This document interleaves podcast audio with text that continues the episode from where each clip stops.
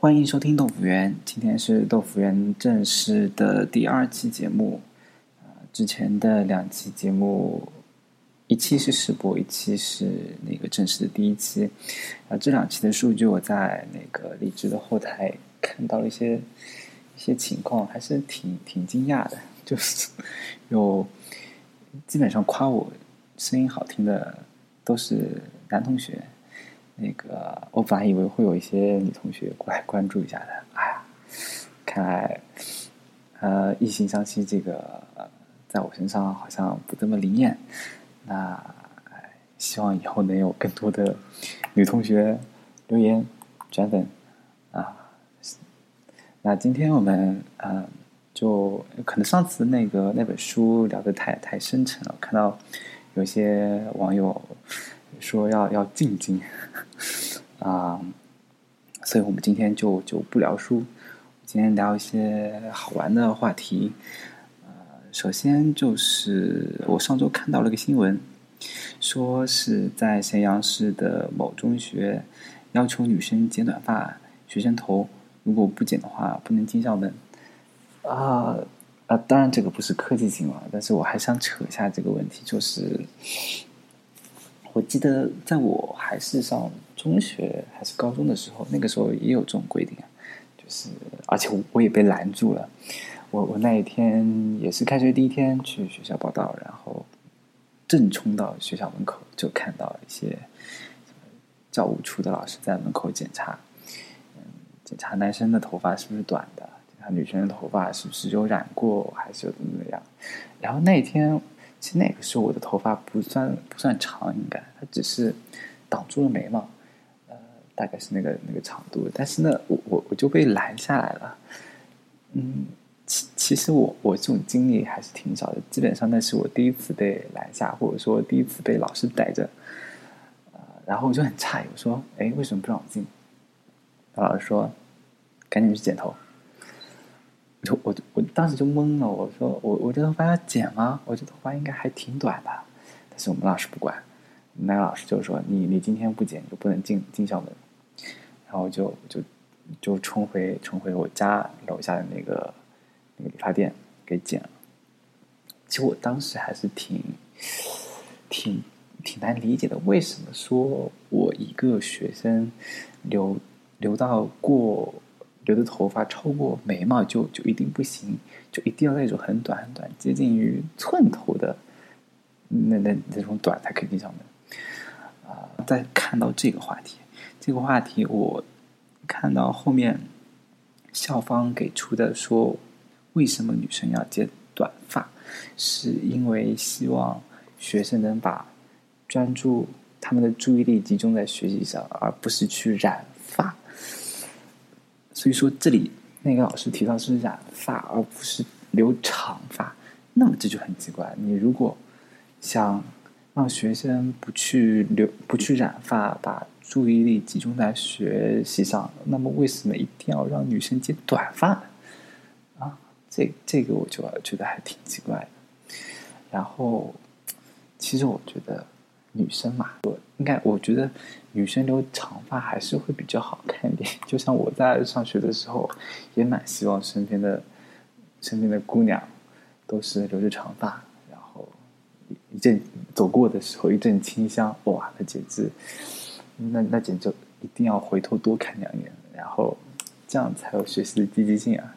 对吧？如果每一个在学校里的姑娘都是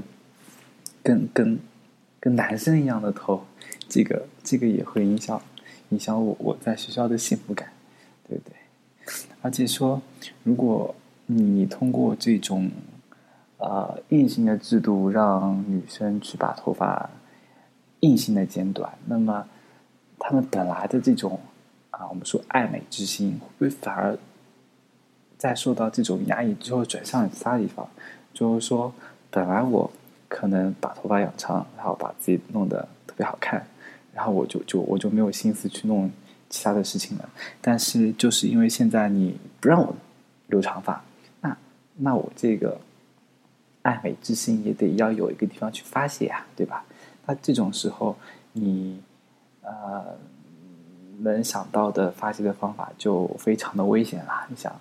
头发不让留，那那该怎么办呢？这个，这个，这个，这个很多危险的事情，我一不方便多说。就是，总之，我觉得会会更加的让学生不能把注意力放在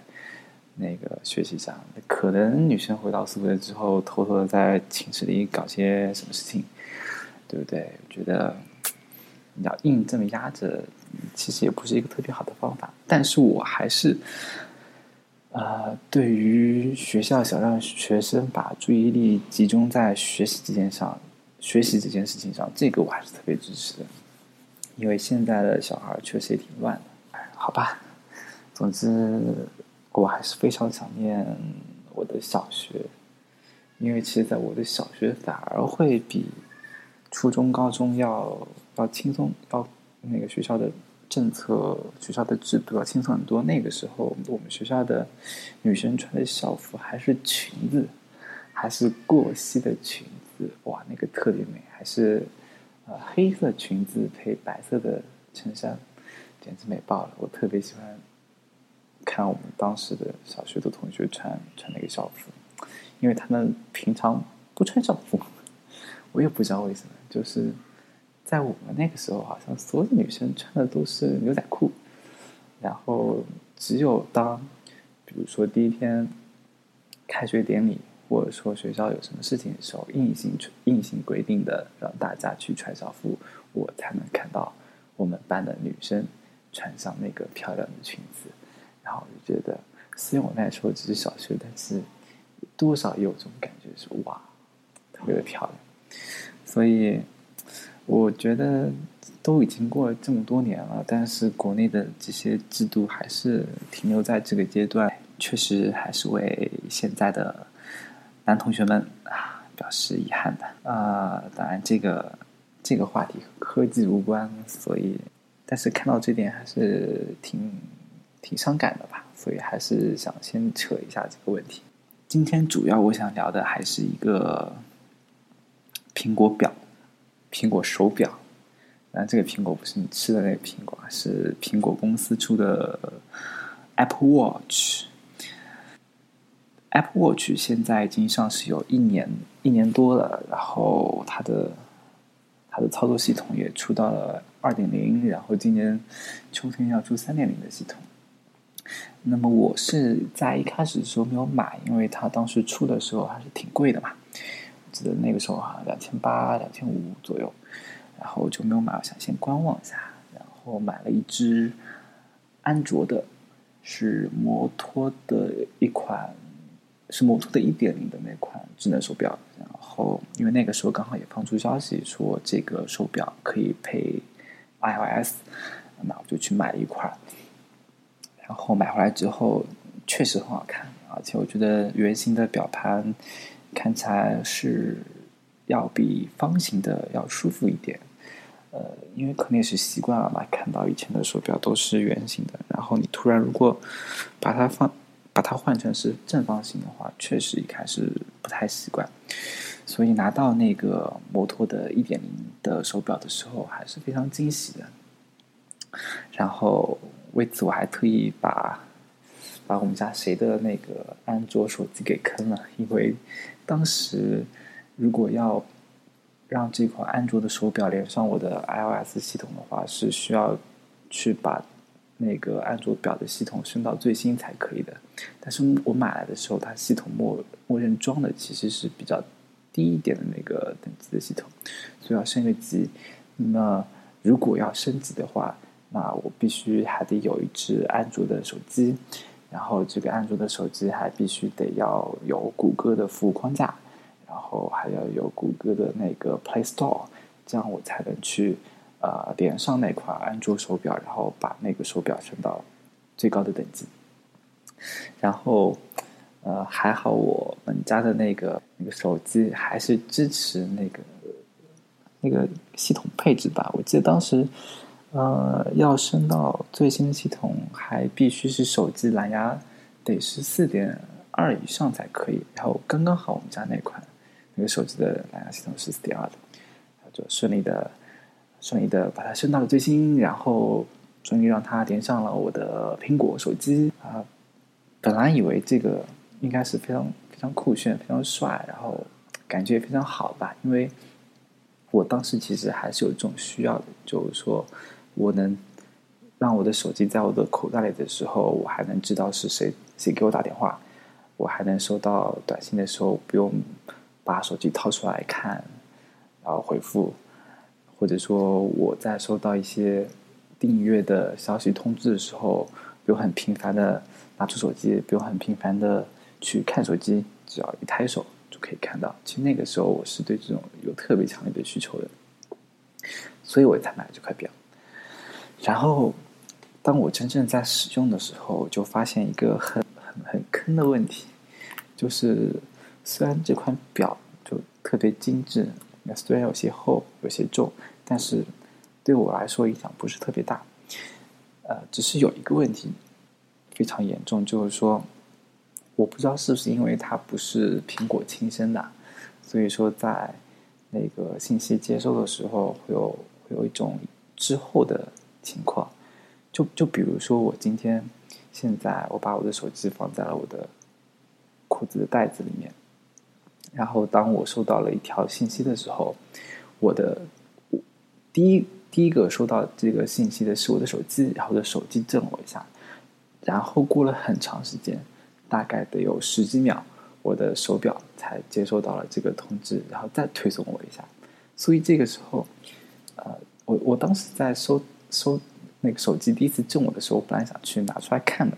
但是我又在想，我既然买了这块表，那我就一定要等到。手表提醒我的时候，我再去看那个信息，不然这个手表不是多余了吗？然后我就一直在等，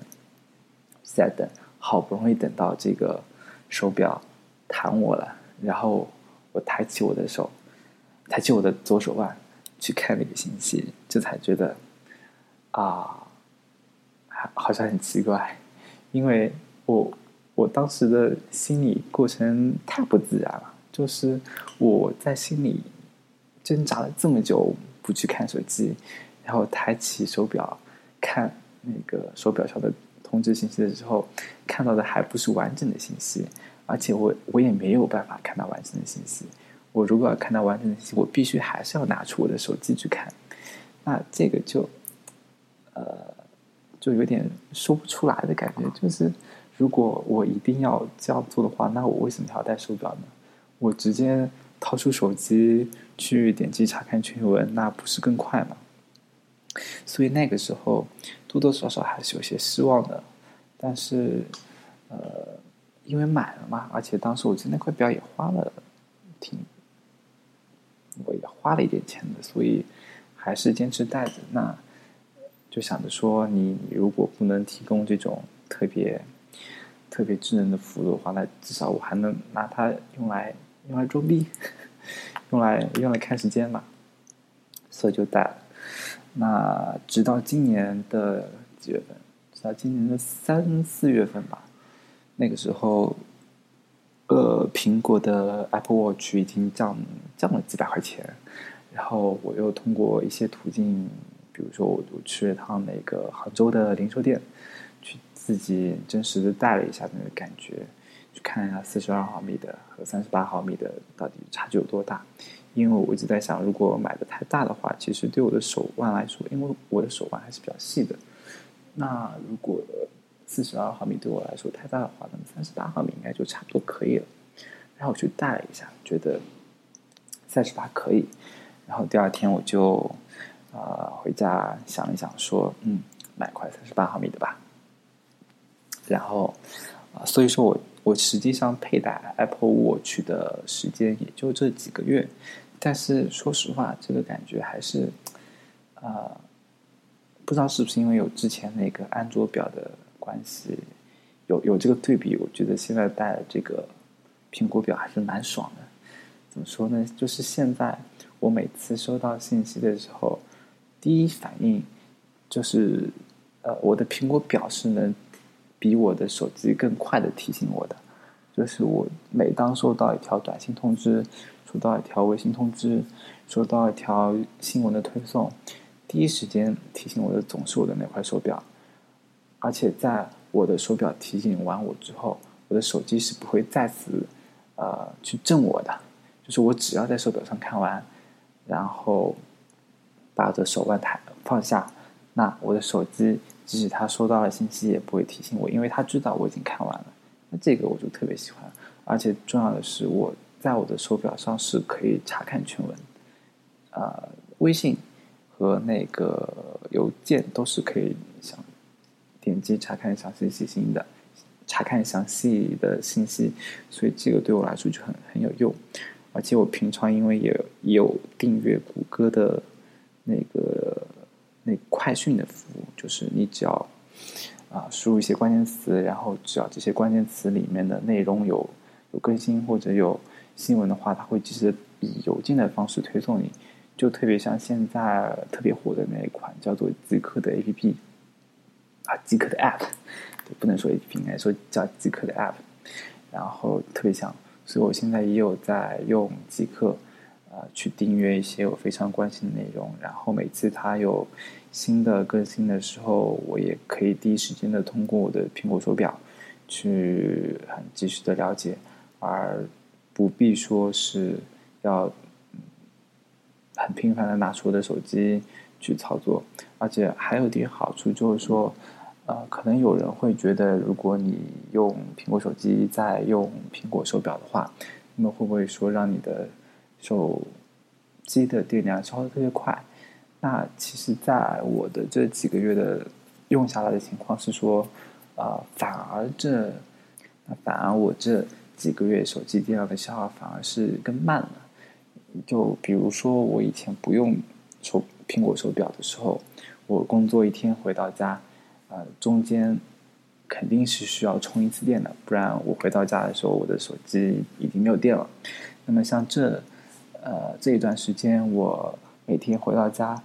即使我在公司里不给手机充电，我回到家的时候，手机的电量一直还会在百分之至少有百分之四十。为什么呢？因为我玩手机的频率减少了。因为以前来说，我只要每次。就是在我还没有苹果手表的时候，我每次打开手机看看消息推送的时候，我都会多玩几下。啊，因为因为工作也挺累的，然后觉得反正拿出来了，拿出来那就多玩会儿吧，对吧？然后这个点点，那个点点，这个看看，那个看看。其实这这这样一下，我的手机的电量消耗是非常快的，所以说每次。基本上中午或者下午的时候，就一直要让我的手机插的那个充电器才可以。那像现在，我每次呃，只要一抬起手表，呃，抬起我的手腕看手表的信息，那基本上就不会再让我去操作我的手机。那我的手机的使用频率就大大降低。啊，降低之后，它会有更多的电量保存下来，然后这部分的电量就刚好可以。用来支撑，就是和呃手机和手表之间的连接，所以啊，并没有像我一开始想的，就是说我用了手表之后，手表和手机一天都要充好几次，不然就用不了。这个完全不会，所以这点还是让我蛮惊讶的吧。所以说，嗯，就我个人的感觉来说，这个手表确实给了我特别大的帮助。呃，再举个例子，就是说，我现在每天回家的时候都需要，呃，都可能会接到我妈的电话，因为我每次回家的时候都是骑那个我们这边的公交公共自行车。那我骑公共自行车的时候，就会有一个问题，就是我回到家的时候，我家附近的那些呃借车点可能已经呃放满车了，那我。那如果是这样的话，我的车就还不了，我得去别的点。那像以前我可能要让我妈打电话给我说，因为我妈刚好也是那个时候回家，所以她可以在经过那个点的时候就打电话给我说这个访问点，呃，这个点还有没有空的车位？如果有空的车位的话，那我就去还车。那以前我妈每次打电话给我的时候，我都要先把车停下来，然后拿出我的手机看，然后再去。那个，那个接电话，然后现在的话，我只要啊一抬一抬手看到是我妈打来的电话，我就知道那个今天是有车位的，可以去停。那么我就可以直接把电话挂掉，就不用接起来，因为我也跟我妈说好了，如果有如果说有车位的话，就打个电话给我，那我就知道了。所以。呃，戴了苹果手表之后，确实对我的生活还是提供了很多帮助的。只不过说是像他在那个苹果官网介绍的什么啊健康指数的查看这种，反而我是并没有太在意。因为虽然这个听上去很还是很炫酷的，但是实际上你说真的要用，那我也我也不会太关心。因为说实话，如果就算我关心了，我也不可能会坚持很久去关心这个数据。呃，就比如说我，我就算看到我每天晚上可能睡得不是特别好，可能那一段时间的深度睡眠不够，那我也基本上没有办法去控制这件事情。所以这些数据对我来说没有太大的意义。嗯，所以基本上我拿这款手表的。主要目的还是用更方便的接收一些信息。那么至于说今年要放出的 Watch OS 三点零，啊，听很多渠道的消息说，这个三点零会比二点零的速度要快很多，快的非常多。啊，其实这方面我也不是特别在意，因为说实话我也不怎么用 Watch 上的一些 App，因为确实没有必要。对我来说没有必要，那可能以后会有很多非常非常棒的东西出来，那么我也会持续的关注这些东西。但是，我个人还是觉得，在近一段时间之内，我可能还是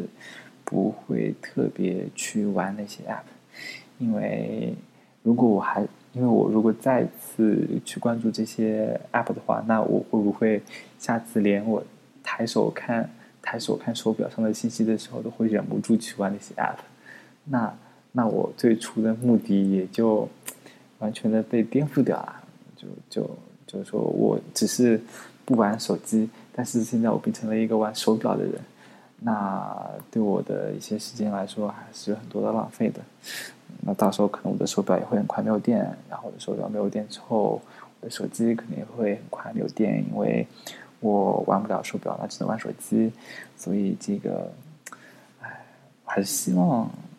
我只是很专注的把我的手表当做一个接受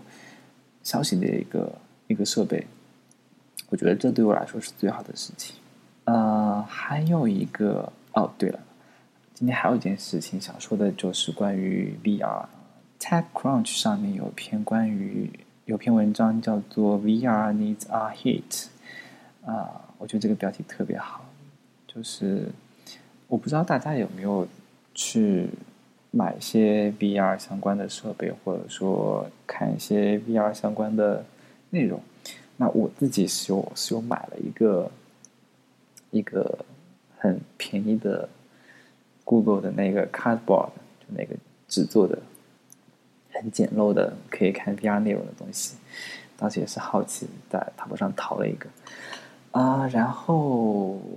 啊，对了，我还在手机上面下了一些看有有 VR 内容的一些 App，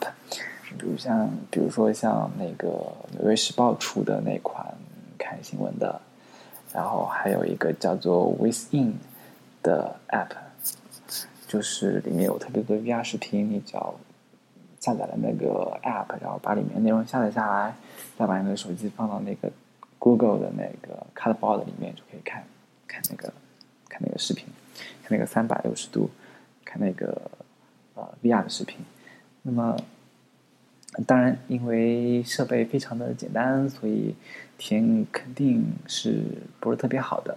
但是，就从呃消费级的这个产品来讲，因为像现在虽然有 Oculus，像还有像 Vive，但是这些设备都是非常贵的。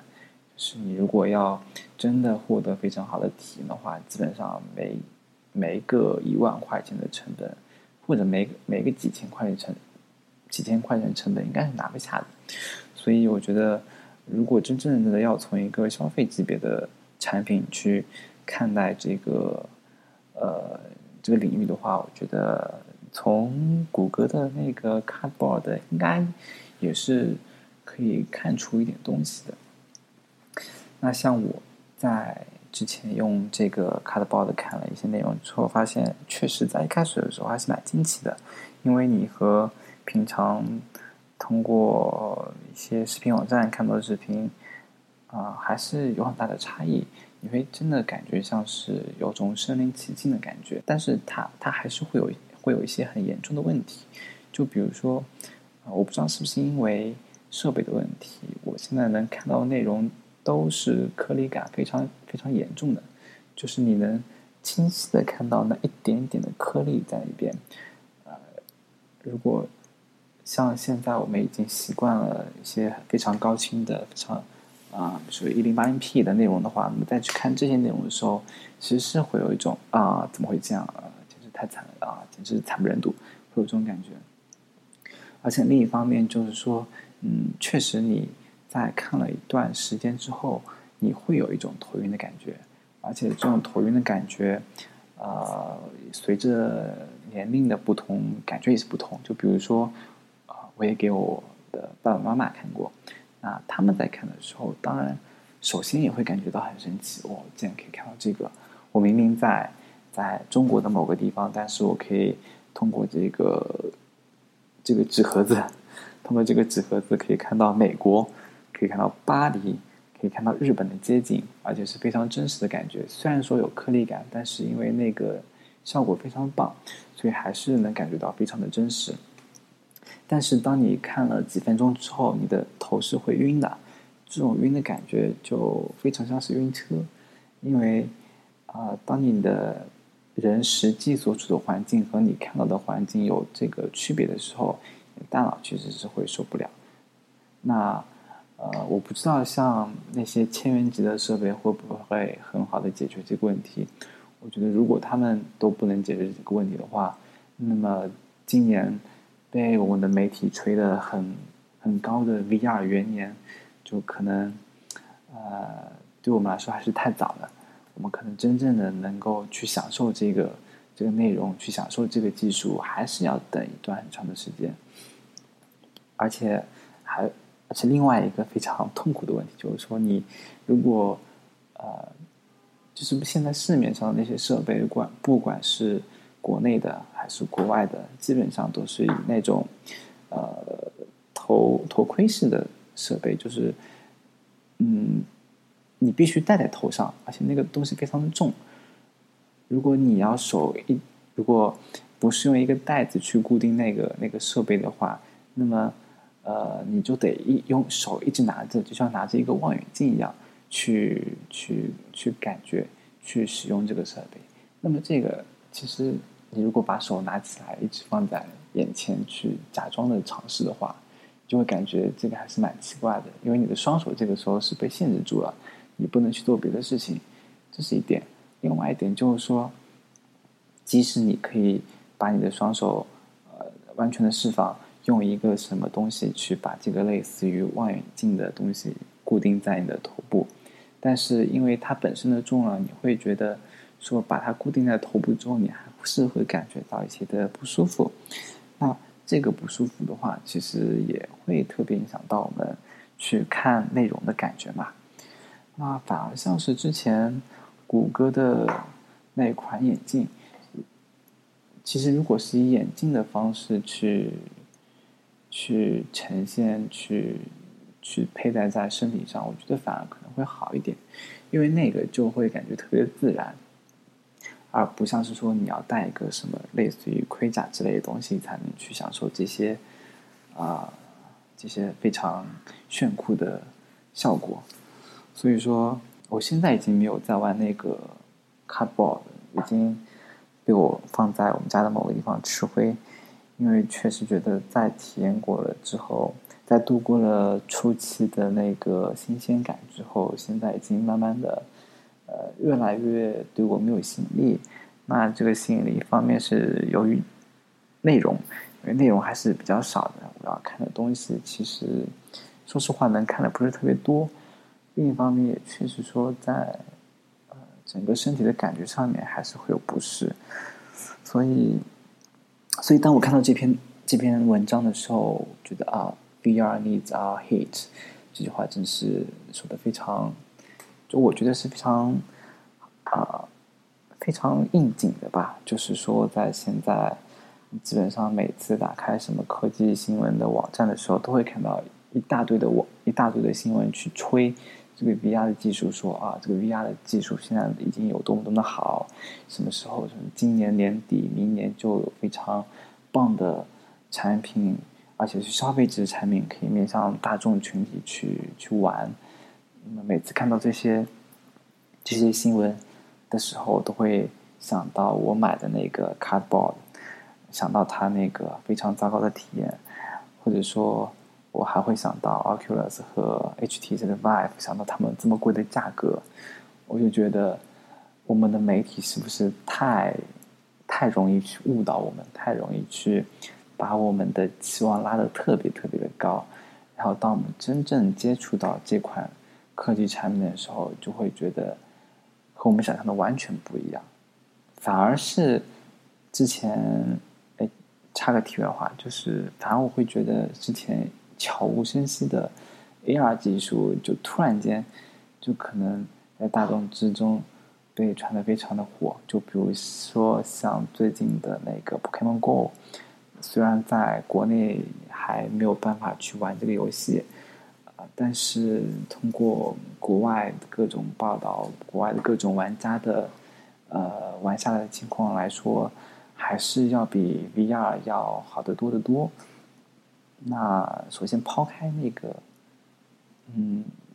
宠物小精这个本身这个主题就特别吸引人，因为看它的动漫和玩它的游戏的人应该还是特别多的嘛。那么通过呃这个再去了解到这款 AR 的游戏，应该还是会吸引到挺多的人的。那么呃，那那你真的去玩了之后？那你也会觉得说，哎，这个 AR 的技术可能离我们的生活会更近，可能比呃 VR 来说要近得多。所以从这点上来看，我觉得是不是之后，嗯，我们在 AR 上还是可以有太可以有一些一点点的期待。然后在 VR 上，我觉得大家还是可以先歇一歇吧。毕竟这个技术，我觉得从目前看来应该。要真正的走进大众的话，我觉得还是需要一点点的时间。嗯，好哇，看一下时间，今天也挺久的，我录了已经差不多有半个多小时了。那么今天的节目就先到这儿，欢迎收听豆腐园的第二期节目，下周的周一再见，拜拜。